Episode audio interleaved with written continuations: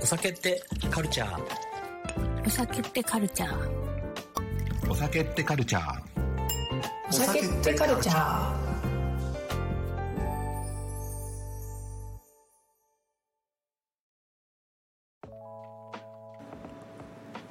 皆様おはようございますこんにちはこんばんは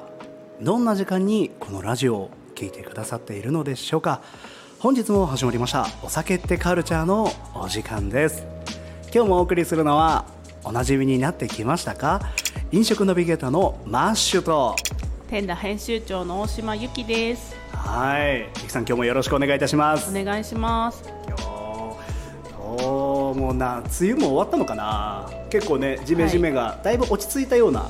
感じもします、夜涼しくなったりとかもしてきたんでこのままそうです夏ね終わっちゃうんじゃないかなと、 え、まだじゃないですかま。だですこれから暑くなりますえー、どうなんだろう。まだ暑いんじゃないですか。基本あのやっぱ僕の生活的にずっと室内なんで、そっか。はい、外に出たくなる出たくなくなる気持ちうん。の方が強いので、はい皆さんがあまり暑くなるとこうお店に来ないと か非常にわかるんですけど気持ち的には、はい。あまり外出たくなくなったりしませんかいや、なりますよね。特に昼間とか危ないですもん。でも結構取材とかであ外出多いじゃないですかそうでれすはね。出なきゃいけないっていうのももちろんあると思うんですけどはい。オンラインでなんとかなんないかなとかっていう時ないですかあ、でも結構最近私のお仕事オンライン増えてきましたねあやっ。ぱ取材。そうなんですねなんか取材オンラインの方がなんか無駄な時間ないなっていうのあります。まあまあそうですね移動とかねはい。使わないですからねただまあテンダーの方はやっぱり対面でやりたいっていうのうとんまあ写真にこだわりがあるので、うんうんちょっとお時間いただいて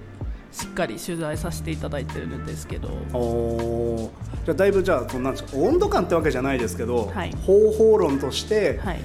違うやり方、まあね、なんでしょうベクトルが違うっていうのがありますよねその写真とかにも熱量を持たせてはい文章を取って添えていくテラ本誌と、はいまあ、そのオンラインで文章を作っていくっていうやり取りとかっていうのはまた別なのかなとは思うので、やっそうですねぱりね、だんだんこうおうち時間も増えていって今それが当たり前になってる時代だと思うのではい今回はですね、まあ、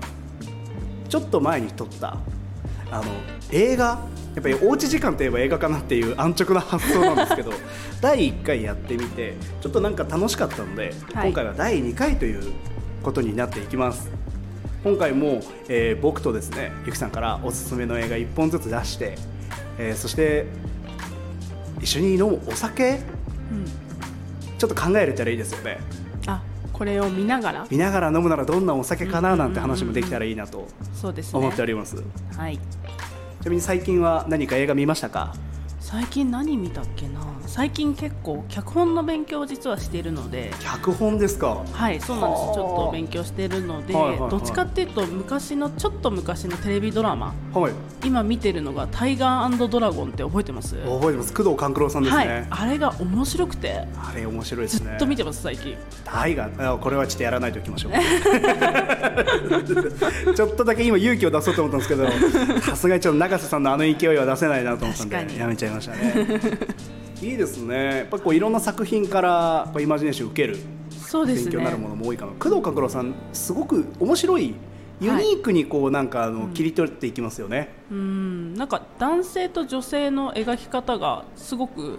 あの時代にしては中性的な方だなとあ思うんあです確よねかにそうですね、ん僕の中であの工藤官九郎さんとあのヒャダインさんって同じベクトルの人だと思ってるんでえヒャダインさんってあのあのモーニング娘。とかあれそれつんくさんですあそう えっとヒャダインさんってヒャダインさんあはの結構音楽とかを手掛けてる人なんですけど、あはいはいそのコミカルさというか、はい切り取ってそれをコミカルに表現して、うんでもなんか言ってることって実はちょっと時代風刺入ってんのかなみたいなあところがーはいはいはいヒ同じ方向性として面白いなと思ってるんですよね。ャダインさんヒャダインさん今度機会あったらはい聞いてみてくださ聞い。いてみますはい。僕今日映画のね話に入っていくんですけど、はい僕が映画を見ながら飲むっていう中でですね、まあもともとバーテンダーという漫画があって、うんうんそのバーテンダーという漫画の中でですね、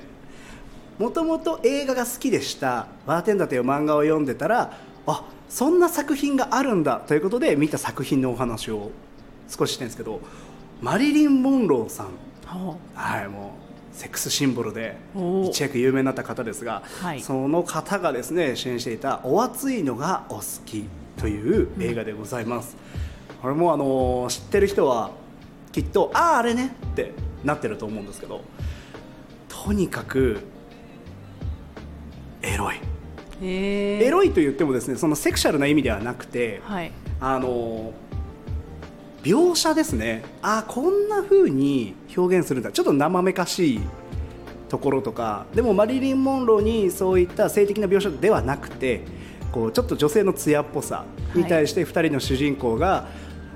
まあ、2人といってもですね1人がマリリン・モンローのことを好きになってそれを追っかけていく珍道中みたいなお話なんですねベクトル社コメディ路線でございますこの作品見たことある人ってどのぐらいいるんだろうなリスナーさん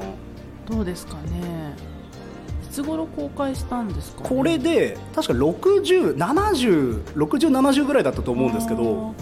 当時あもうちょい後かなもうちょい後だえーっとですね作品として白黒映画かカラーかもう選べるぐらいの時代だったっていう背景があったはずなんでーであえて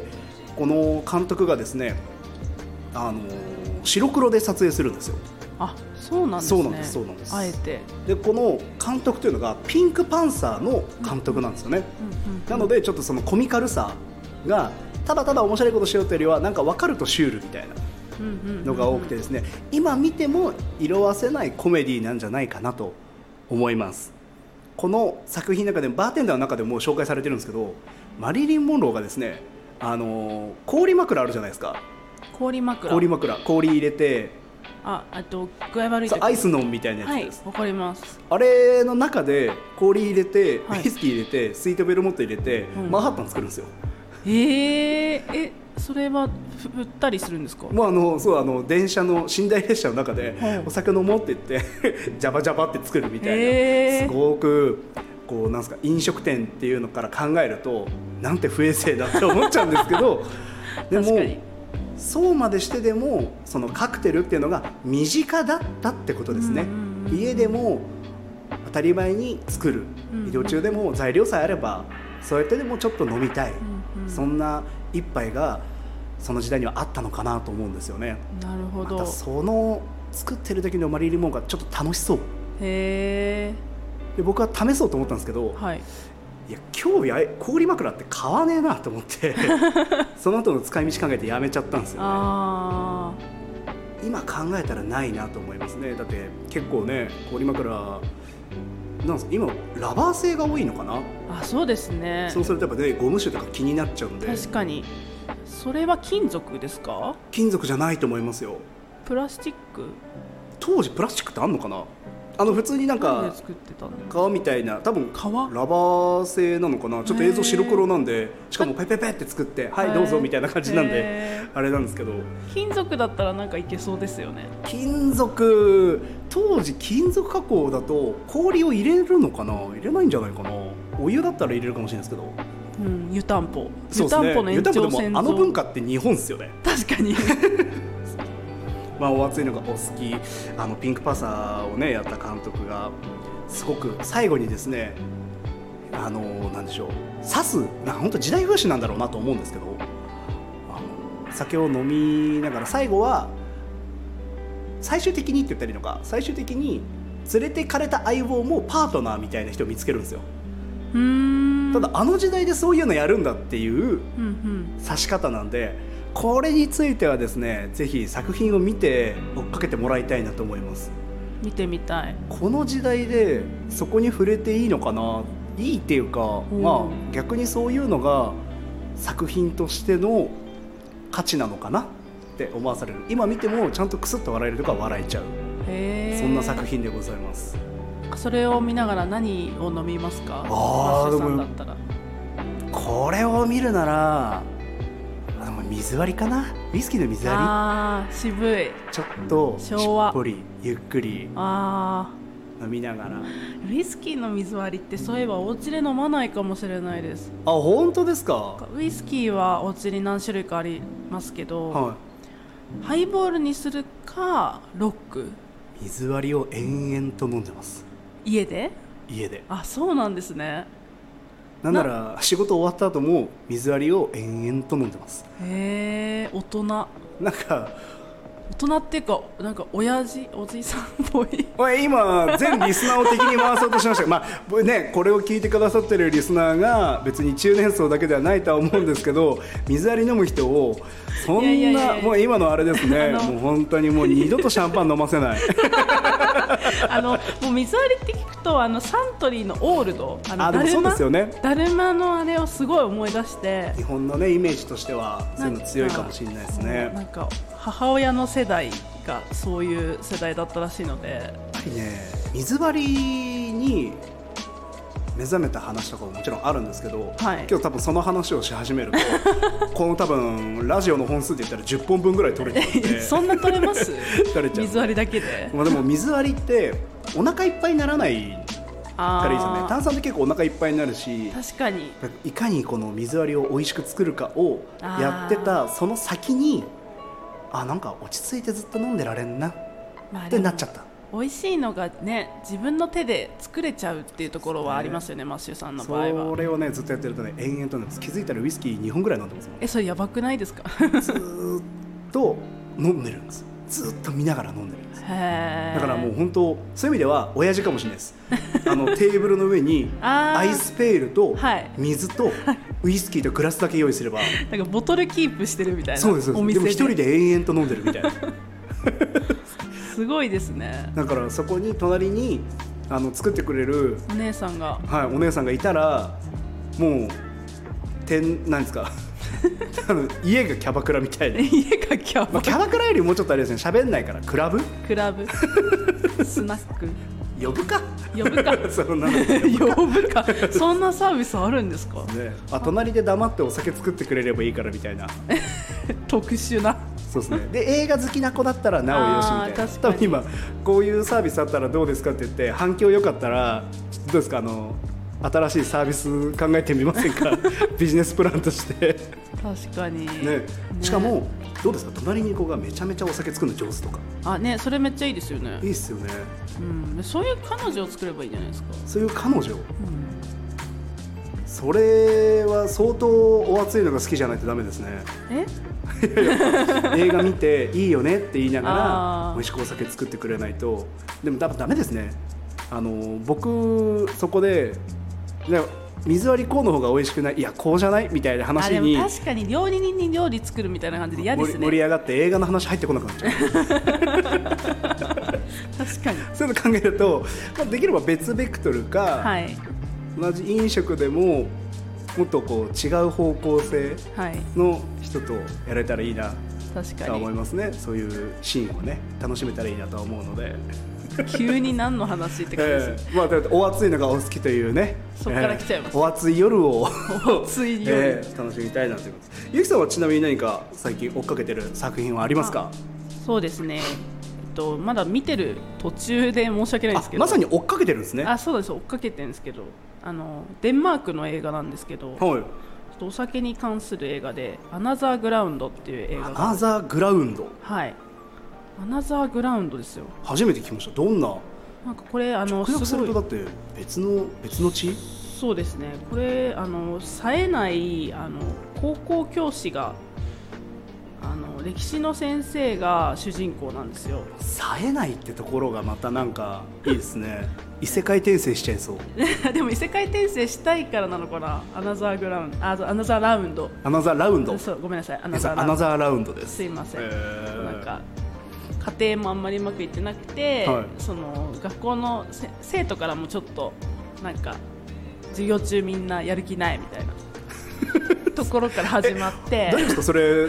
設定が異世界転生ですよもうスタートライ ンいやでもすごいんですよこの映画の、、はいいわゆるこうジャケットあるじゃないですかがはいはいはいはいそれがこれなんですよ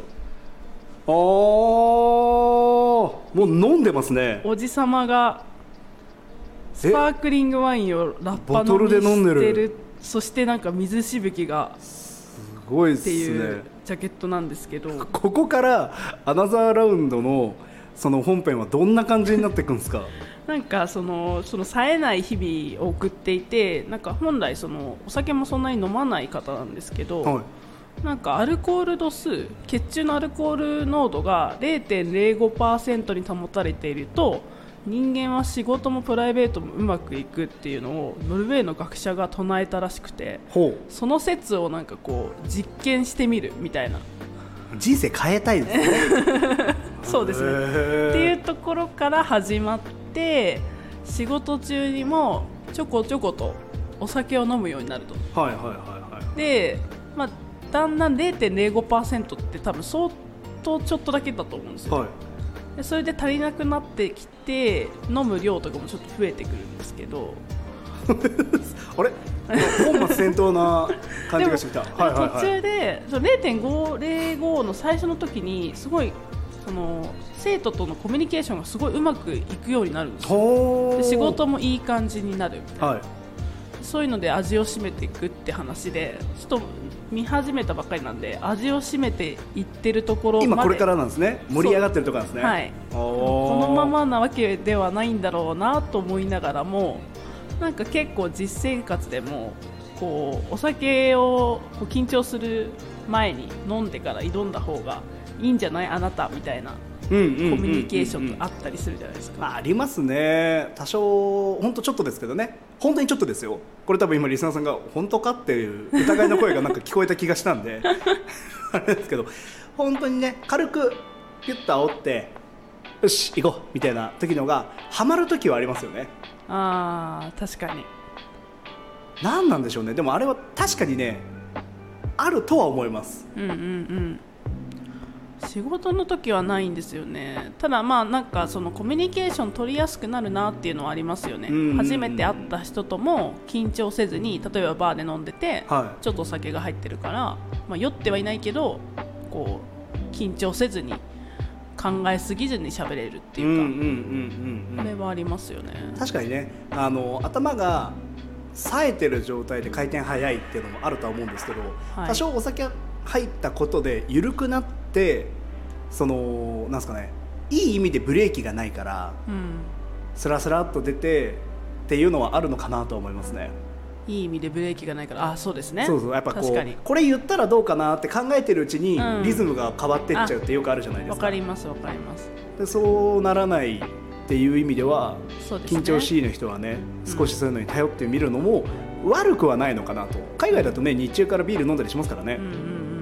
まあでもねどうすぎるときっと身を滅ぼすことに結局我慢できないからダメなんじゃないですか、だって本当ねみんなそれができるんだったらみんなしてるはずだけど、そうですねそうそうそれだとちょっとやばいことになるからみたいなちなみにあのーさっきの、はいまあその学説が映画上ドラマの映画上のねさ設定なのかちょっとわかんないんですけど、はいその0.05%うんに、えー、とどめると、まあ、そのパフォーマンスが上がるよというはいデータが、えーどっちかというと実際最近ですねあの酒は百薬の長っていうの がこれは違うんじゃないかっていう学説が出ててはいえーみたいな、みんななんかツイッターで拡散してましたよね、はい、あれは見た時にですねついにまあでも何でも科学でそうやって さ否定すればいいってもんじゃないんじゃないんですかみたいなえー気持ちはやっぱちょっとありましたけど、そうですね、まあ、でもた明かせるものはね、そうねただなんかまあもちろんお酒の優先度って人によって違くうて、んうんうんそうお酒全然飲まなくてもいいよっていう人はもちろん飲んだこ飲まない方が体にはいいのかもしれないけど、うん飲まないことによって例えば本来85歳うん95歳まで生きれたとして、うんで飲んだことによって85歳になっちゃいましただったら私別に後者でいいなって思って飲んでますももちろんその休館日とかは設けてますけどええええええなんかそんなに長生きしたいと思わないというか最近でもそういう人増えましたねうんなんか長生きするよりどっちかっていうとちゃんと普通に濃く生きたいというか、うんまあ、かといっ濃く生きててねしまうか早すぎると周りにもね悲しみが広がっちゃうから、うんまそうですあねある程度なくなるにはまあいいんじゃないぐらいの80歳うん80代ぐらいになればいいんじゃないって思うんですけうど、んうんうんうんうんまあ確かにねまあやっぱ僕そういう意味ではね、まあ、あの何でしょう休館日というのを飲食始めてから取ったことがないの でそれいつからですかもうでも2桁は超えてますよね10年以上ってことですか10年以上もうもう20年弱になるのであーそう考えるとまあまあですねまあちょっと、まあ、年齢公開してないんであれですけ どちょっとあのそろそろねギリギリみたいなところもあるんで、まだ大丈夫ですあれなんですが、まあ、やっぱそのねテイスティングっていうのはちょっとしてたのでそれは飲み込んでなくても、まあ、多少なりともやっぱねはい吸収はしてしまうのでそうですねでもそう考えるとですね、うんうんゼロってことはないですねゼロがないあでもそれ考えると私もあのレストランのソムリエールの時は飲まない日はなかったかもしれないですね営業中にやっぱ開けたらちょっとでも飲むうしんあと結構レストランがこう試飲会はいはいはいあのインポーターさんやメーカーさんが主催するあの試飲会があってソムリエ向けの、いそれって大体平日の、うんなんか2時とか3時とかにあるんですよ、うんうんうんそのランチ営業とディナー営業の間に 試飲会に行くんですよ結構深海って種類多いじゃないですか多いですねしかもワインになるとねはい当たり前に2030なんてざらに来るじゃないですかそうなんですよねだから間に普通にランチ終わってあ西麻布の時はランチなかったんですけど銀座の方は銀座で働いてた時はランチあったんで間に行ったりとへかー営業前に行ってでも行くとやっぱなかなかね飲めないようなものもあまあったそうりですよねするので,、すごい勉強にはなるんですけど、まあ、今思うとまあまあまあまあな生活ですよね。そう思ったらですようん血中濃度を0.05に収められてないとしてもやっぱ飲んでたゆえその上でパフォーマンスをしてたって考えたらはいもしかしたら良かったのかもってちょっと前向きに捉えてる自分がいますよね確かにでもお酒飲んでから仕事することにその抵抗がないのは多分飲食やってからやってたからだなとは思いますけどねあそうですね、それはあるかもうん別にその本域で飲まないにしてもテイスティングは絶対やるしそうね0%で生きることがないですもんねえでも1回2日抜いたら結構すっきりすると思いますよ本当ですか、はい僕ちょっとそれでトーンダウンしたらその1日返してくれますかすごいパーって パーってなりますよパーってなってな何できるかなあでも筋トレしてるんだったらなんかめっちゃ筋トレはかどるみたいな確かにねいやでもな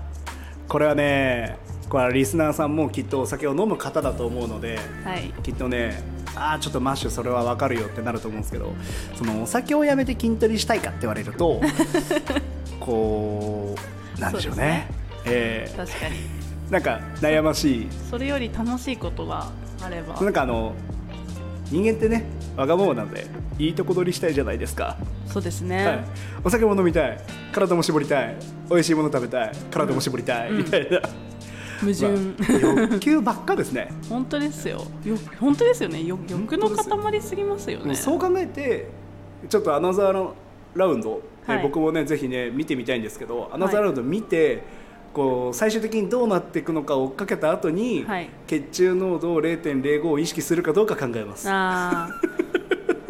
あとなんかこれやっぱりデンマーク北欧の映画だからなのか、はいなんか全体的にトーンが暗いんですよねなんかおー色彩がはいはいはいはい、結構北欧へ映画北欧映画のあのアクションものとか見ると血の色がすごい赤黒かったりとかするんですけどはあまあリアリティですねめっちゃ暗いなんかなんでしょうね色彩の感じがちょっとやっぱりヨーロッ他の国うんうん、うん、とは違う感じで、そこもちょっと面白いところかもしれあないです。いいですね、はいそういうの見ながらちなみにこれを見ながらだったらあーやっぱりシャンパンボトルでいくんですかなんかワインじゃない気がしました。おー今話してて、それこそ グレイグースのウォッカとか ああキュッとやってるじゃないですかで絶対0.05に収める気ゼロですよ なんか蒸留酒がいいかも。あしかもなんーか白い蒸留酒がいいかも。あーいわゆるスピリッツって言われる企画ですねう日ーん本だとねなんだろうな。ちょっと味の強めのおやおつがいいかな。はなんか、いはい、優しさってよりはちょっとエッジが効いてる、うん、個性的なおおのがいいかなって思いました。それで言ったらね今ねフルーツブランデーとかうんうん非常にこれから熱くなるでしょうから、そうですね。ブランデーとかいいかもしれないです、ね。パーリンカとかねパーリンカね。ああいうらろら何路線をはいはいこうキュッと飲んでパーリンカ。いいんじゃないですかいいですね。確かにパーリンカいいかもしれないです。いいですねちょっとじゃあ映画見ながらパーリンカあれですよね。ハンガリーの蒸留酒。そうですそうですそうです、いろんな国で今はねあのホワイトスピリッツあると思うんでまだねこれから認知度上がっていくんだろうなというお酒なんかもあると思いますからはいそういうのを探しながらですね、はいぜひ飲んでみます飲んでみたいな今度は、えー収録しながらスピリッツを2人でどのぐらい煽れるか っていう次回予告やだーお酒ってカルチャーって言いながら ひたすら「ああ今のバップですね」みたい な違う文化を作ろうとしてる謎のねでもなんかそういう番組ありますもんね日本でねえなんかあの何おですか酒を飲みながら、はいちょっとこう本音トークを引き出そうみたいなね番組あると思うのでなんかなんかこのラジオもなんか一回なんか酒場企画やりたいですよねああそれもちょっと有料の方でやりましょうそうですね、はい あの多分ですけど普通のラジオじゃ言えないことポロって言っちゃいそうだかあらそうですねちょっと今後その有料って いうか、サブスクサブスクの方ではい、ね、会員の方もちょっと作っていこうかなって話があって、はいまあ通常の公開だと誰でも聞けてしまうからこそこう言えないこととかも、そうですね実はあるのでその辺を聞けるようなチャンネルをねやりたいですね中でこのスタイフの中であのやっていきたいね。本当に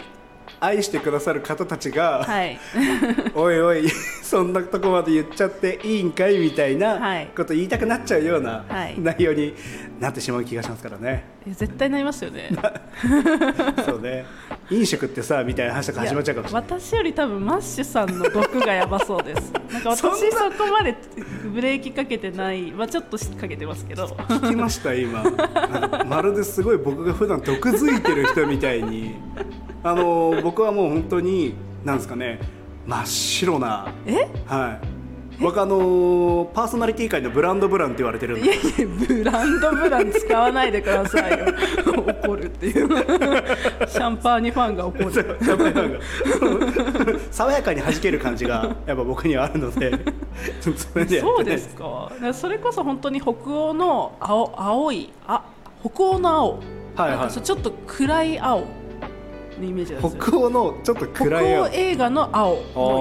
のイメージなんか青なんですけど、え青ですもんねあそうですねマッシュのイメージから青でやってるのでなんかこれあーちょっとそうねトーンがねトーンが暗めの青のイメージだなっていう、うんこれはぜひあのーラジオのお便りお便りはじゃあツイッターかなんかではいゆきさんと僕の声だけで判断するイメージカラー皆さんがどんな風に思ってるのか聞いてみたいと思いますね、そうですねじゃあ公開日に公開日にぜひやってみましょう Twitter でアンケート取る撮ってみましょう何色でしょうみたいなリップいっぱいもらえれば嬉しいですよね、えー、嬉しいな、ねできるかな何色になるんだろうなどうしようすげえ黒とか言われたらイメージカラー青なんでってすごい全部にだからイメージカラー青っていうのは気にせずにあそうですねはい、僕の場合は青をイメージカラーにしてるんですけど気にせず、なんか僕は私は俺はこう思いましたみたいなうんうんのうをんいただけたらいいなと思いますね。そうですはねいまあやっぱゆきさんはシャンパンゴールドだと思ってるいんやでいやいやいやいやどんなイメージいいですですかシャンパンゴールドとブランドブランかシャのンパン笑って終わらせようとしないでください。 あーではではちょっとね映画の話から少し出せてしまいましたが、まあ、これからもですねラジオトークは続けていきたいと思います、はい最後に、えー、トウキガパさんの作ってくれたちょっとムーディーな CM をお届けして終わりたいと思います、はい今のためで多分ゆきさんが「え来るの?」っていう顔をしてたんで今日はやめとこうかなと思いまあす嬉しいそれでは聞いてください